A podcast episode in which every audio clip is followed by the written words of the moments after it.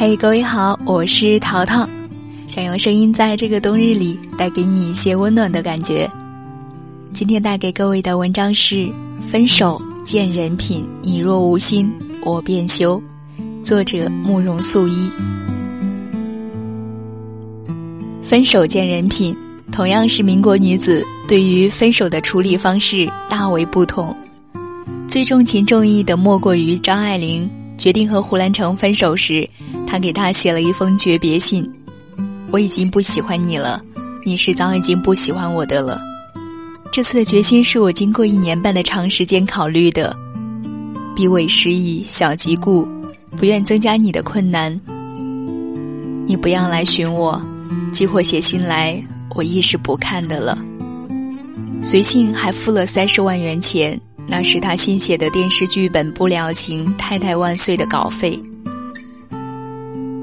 到底是张爱玲啊，纵然分手也绝不出恶语。最激烈的莫过于蒋碧薇，她和徐悲鸿曾经是一对佳偶，最后因为离婚闹到了打官司的份儿上。作证律师是大名鼎鼎的沈君儒。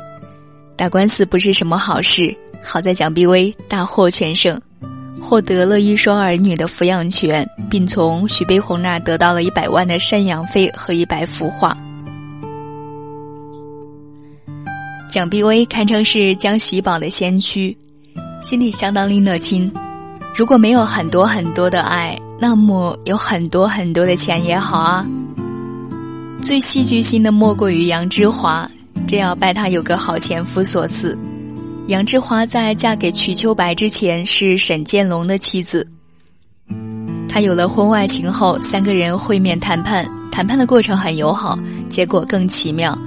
三人一起在报纸上各发了一则启事，内容如下：杨之华、沈建龙启事，自一九二四年十一月十八日起，我们正式脱离恋爱的关系。瞿秋白、杨之华启事。自一九二四年十一月十八日起，我们正式结合恋爱的关系。沈建龙、瞿秋白启示：自一九二四年十一月十八日起，我们正式结合朋友的关系。这才是真正的一别两宽，各生欢喜。瞿秋白和沈建龙之后还真的成了至交好友。不知道是由于他太有魅力，还是沈建龙心太大。最荒唐的是白薇，白薇和杨骚之间的情感经历十分离奇，分分合合持续了近二十年。每次分手，两个人还会立下一些奇葩的约定。其中，一九二五年那次的约定最奇葩。杨骚向白薇承诺，等他在新加坡嫖满一百名妓女，两人就复合。更奇葩的是，白薇居然答应了，代价是他后来染上了一身的性病。如此尊严扫地，最终还是没有走向白头偕老。这个故事告诉我们，完全放弃自尊的爱是没有好下场的。分手分得最磊落明快，不留一丝余地的，当属孟小冬。一九三三年九月，在天津大公报第一版上，孟小冬连登了三天启事。冬当时年岁幼稚，世故不熟，一切皆听介绍人主持。明定兼挑，尽人皆知，乃兰芳含糊其事，与挑母去世之日不能实践前言，致民愤顿失保障，已然与兰芳脱离家庭关系，是我负人，一人负我，世间自有定论，不待冬之赘言。这样的分手宣言和孟小冬在舞台上爽朗豪迈的扮相太相称了，是我负人，一人负我。寥寥八字，沉郁顿挫，是那种纵有沉痛也要咬碎了银牙往肚里吞的东皇气派。听说孟小冬这个名字还是从电影《梅兰芳》当中开始。章子怡饰演的孟小冬，娇媚有余，英气不足，特别是舞台上的老生扮相，活脱脱还是女儿身。见过真人版孟小冬的照片，才知道什么叫做艳若桃李，冷若冰霜。在流传下来的几张不多的照片中，这位姑娘一律绷着脸，留着清汤挂面式的发型，脸上一丝笑容也没有。气质清冽、灵星似的一双眼睛，似要看进人的心里去。他出生于腊月，天寒地冻的季节，身上像是也沾染了冬天寒冷的气息。梅兰芳和孟小冬的故事是典型的游龙戏凤。孟小冬出生于梨园世家，五岁学艺，七岁登台，十四岁的时候就在上海大世界登台，并且成为十分有影响力的角儿，扮相做派极帅气，根本看不出少女模样，声音也没有一点尖窄磁音，天生唱老生的料。认识梅兰芳时，他还只有十八岁。已经是虚声之皇，而他则是更为著名的旦角之王。一九二五年，孟小冬和梅兰芳在舞台上相遇了，他们共演的那一出《游龙戏凤》，至今仍然是梨园佳话。在台上，孟小冬扮演的是微服私巡的正德皇帝，梅兰芳则扮演天真活泼的李凤姐，真正是颠鸾倒凤。阴阳颠倒，他们又一同出演了《四郎探母》《二进宫》，每出都是戏逢对手，十分叫座。十八岁的孟小冬在三十二岁的大名角梅兰芳面前并不胆怯，演来落落大方，非常潇洒，台下不断的拍手叫好，许多梅迷和孟迷更是希望二人能就此假戏真做，成就一段传奇姻缘。戏台上两个人也弄假成真，因戏生情。当时梅兰芳家中已有两房妻子，分别是原配王明华和后娶的梅芝芳。以孟小冬之心高气傲，只怕难以接受。好在媒人解释说，王明华重病在医院，实际上只有一房夫人，而小冬过去也是两头大，不算偏房。福芝芳是个厉害角色，死活不肯让孟小冬进门。梅兰芳无奈之下，只好在外面找了一处四合院与孟小冬住，起名为坠玉轩。照这个情形看来，孟小冬嫁过去实际上还是侧室，而且是不能登堂入室，只能在外面金屋藏娇的侧室。以小冬之聪明，如何察觉不到媒人说辞中的漏洞呢？我宁愿相信他只是当时已对梅兰芳情根深重，不愿意去计较名分罢了。有句诗说：“薄命年轻甘做妾。”事实上，如果甘心做人的妾，那一定是因为很爱很爱这个人，求人得人，谈不上薄命。孟小冬就是抱着满心的欢喜和舞台上的梅郎做了真夫妻，他不求名分，放弃了演出。只希望能够和意中人朝夕相守，直到多年以后，他痛定思痛，才悔觉当初年岁幼稚，世故不熟。这八个字真是血泪之言。他们是有过好日子的，且不说舞台上的丽影双双，就是在现实生活中也曾经如胶似漆。他们曾留下一张照片，梅兰芳侧身摆出手势。墙上留下投影，右上方是孟小冬的题字：“你在那里做什么呀？”左上方是梅兰芳的手书：“我在这里做额影呢。”新婚夫妻的亲昵之状溢于言表。可是好景不长，这时出现了一桩枪击事件，迅速打断了他们的恩爱。在电影《梅兰芳》中，肇事者是梅兰芳的粉丝，现实中恰好相反。那个疯狂的追星族其实是孟小冬的粉丝。孟小冬嫁给梅兰芳后不再登台，急坏了一个叫李志刚的忠实粉丝。为了听孟小冬的戏，他曾经天天旷课。得知心目中的女神居然嫁了人，他比杨丽娟还要疯狂，拿着手枪就跑到追玉轩要和梅兰芳火拼。混乱之中，李志刚击毙了调解人张汉举。自己也被军警乱枪击毙，枭首示众。这桩事件中几乎囊括了人们关注的一切新闻热点：暴力、情杀、名人、血腥。于是，《北平小报》以此为题材大肆报道，一时流言蜚语满天飞。不知道是在枪击事件中受了惊吓，还是因为谣言对自己的事业不利，梅兰芳逐渐冷落了孟小冬。梅党也不喜欢孟小冬，理由是孟小冬为人心高气傲，他需要人服侍；而福芝芳则随和大方，他可以服侍人。以人服侍与服侍人相比，为梅郎一生幸福计，就不妨舍梦而留福。这话传到孟小冬耳朵里，清高的他哪受得了这个气？但他还是没有掉头离去，可能是因为对梅兰芳还存有幻想，也为挽回他们的感情做过努力。往昔的恩情还在眼前，他可能觉得他冷落他是受了身边人的影响。他总有一天会回心转意的。梅兰芳的伯母去世，孟小冬披麻戴孝来到梅府吊孝，福芝芳叫人拦在门口，声称：“这个门儿他就是不能进。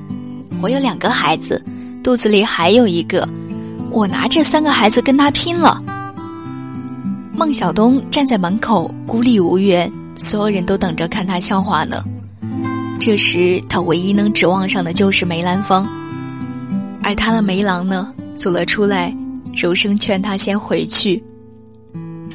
他还是那样温柔，可他总算看出来了，他和那些所谓梅党一样，心里早已经做出弃孟留福的决定，他根本保护不了他，或者不想保护他。你既无心，我便休。受此大辱之后，骄傲如孟小冬痛定思痛，毅然决然和梅兰芳分手。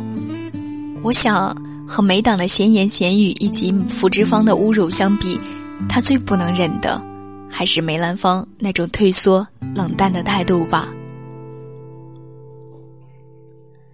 都说戏如人生，其实人生何尝不如戏？在舞台上挂染口演惯了虚声的女子。身上也沾染了男儿的杀伐决断之气，而常年的男扮女装也会让铮铮汉子变得阴柔。孟小冬和梅兰芳最后走向决裂，外因固然重要，内因却是因为性别倒置带来的角色错位。他在报纸上连发了三天启事，单方面宣布决裂。之后据说梅兰芳雨夜登门，曾来要求复合。孟小冬始终没有开门，他就是这样的，爱一个人时能够放低身段去做他的妾，但如果他发现对方给不了他想要的爱时，也能决然抽身而退。爱情不在了，至少还有尊严。孟小冬傲然离开梅兰芳后，曾经大病一场，甚至一度皈依佛门。可想而知，当时他有多心痛，如此心痛，还是决意放手。这样的女子，把自己的尊严看得比性命还要重要啊！分手时，他曾对梅兰芳放过狠话：“我不要你的钱，我今后要么不唱戏，再唱戏不会比你差；今后要么不嫁人，再嫁人也绝不会比你差。”他的确都做到了。和梅兰芳分开五年之后，孟小冬拜于淑妍为师，从头开始学习谭余派老生艺术真髓，重出江湖后即博得满堂彩，东皇之名由此更盛。他虽然演出不多，五年间只有三十余场，但总是不鸣则已，一鸣惊人，被同业尊为虚声楷模。一九四七年，他在上海出演《搜孤救孤》时，全国的京剧名老生前往观摩。著名虚声马连良和香港《大成》杂志主编沈伟窗竟然挤在一个凳子上看了一出戏。没有买到戏票的戏迷都在家聆听话匣子的实况转播。据著名科学家王选回忆，那两天晚上的上海滩真可谓万人空巷。他再嫁的那个男人，论名声、论地位，确实也不在梅兰芳之下。他就是上海赫赫有名的青帮头目杜月笙。杜月笙号称天下第一戏迷，家中的四房姨太太都是唱戏出身。少年时代的孟小冬在上海大世界是红角的时候，杜月笙就看上了孟小冬。只是没有想到半路杀出个梅兰芳来。一九三七年，上海黄金大戏院举行开幕典礼，杜月笙特意请来孟小冬剪彩，醉翁之意当然不在剪彩之上。后金小冬的师妹也是杜月笙的四姨太姚玉兰撮合，两人走在了一起。相传杜月笙曾向孟小冬表白说：“自打第一次见到你以后，我一直思念你，还发过誓，这一辈子要是不把你拉进我的怀抱。”我就不是人。这话有点像韦小宝失去阿珂的那番说辞。孟小冬被打动了，我想除了感动于杜月笙的情谊之外，他可能这次想找一个和梅兰芳完全不一样的男人，一个强大的可以保护她的男人。当时上海滩最强大的男人就是杜月笙了。杜月笙对孟小冬也称得上有情有义。一九四九年上海解放前夕，孟小冬随杜月笙一家迁居香港。临走之前，淡淡的说：“我跟着去算丫头呢，还是算女朋友呀？”为了他这句话，赴港后，杜月笙不顾家人的阻挠，坚持要与孟小冬补行一次婚礼。当时的杜月笙已经六十三岁，细削骨立，面容枯槁，浑身是病；孟小冬也已是四十二岁。杜月笙去世之前，把自己的遗产做了分配，分在孟的名下两万美元。他不再登台唱戏，靠着这两万美元在台湾度过了最后的岁月。解放后，梅兰芳曾在友人的陪同下到香港看已跟了杜月笙的孟小冬，两人相见只不过是普通的寒暄，再没有多余的话。梅兰芳自然不知道，孟小冬的房间里只摆着两个人的照片，一个是恩师于诗言，另一个则是他梅兰芳。这场景让我不禁想起章子怡饰演的另一个角色宫二对叶问说过的一句话：“我心里有过你，我心里有过你，如此而已，仅此而已。”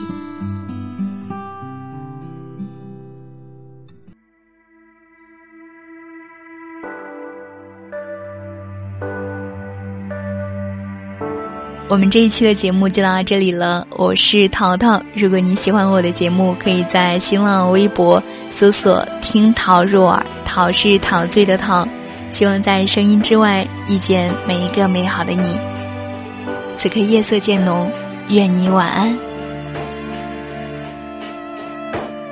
是非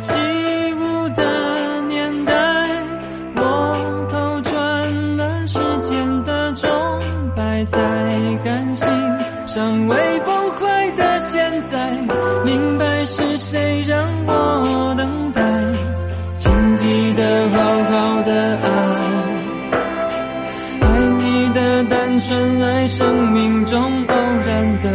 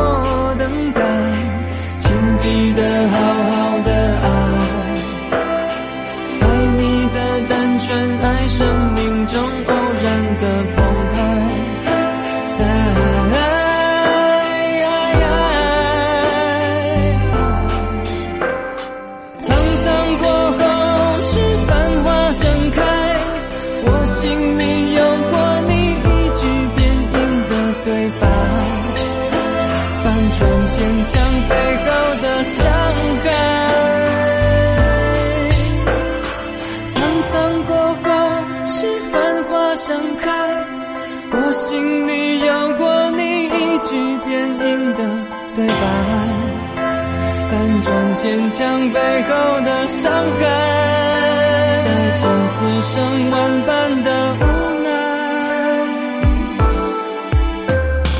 做看运气是享受青春流逝。